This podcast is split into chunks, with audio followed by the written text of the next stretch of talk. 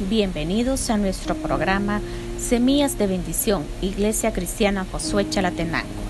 En la Biblia, Reina Valera 1960, en la epístola a los Filipenses capítulo 4 y versículo 6 nos dice, Por nada estéis afanosos, si no sean conocidas vuestras peticiones delante de Dios en toda oración y ruego, con acción de gracia. ¿Podría ser posible no afanarnos en un mundo tan inseguro?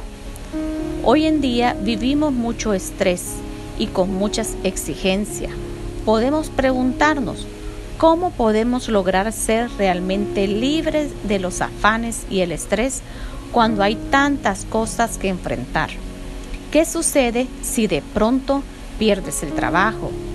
Si somos atacados por el COVID u otra enfermedad ¿Pienso en mi futuro con temor?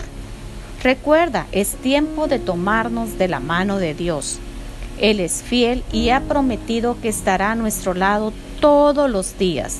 En el Evangelio de Mateo capítulo 6 y versículo 33 nos dice, mas buscar primeramente el reino de Dios y su justicia, y todas estas cosas os serán añadidas.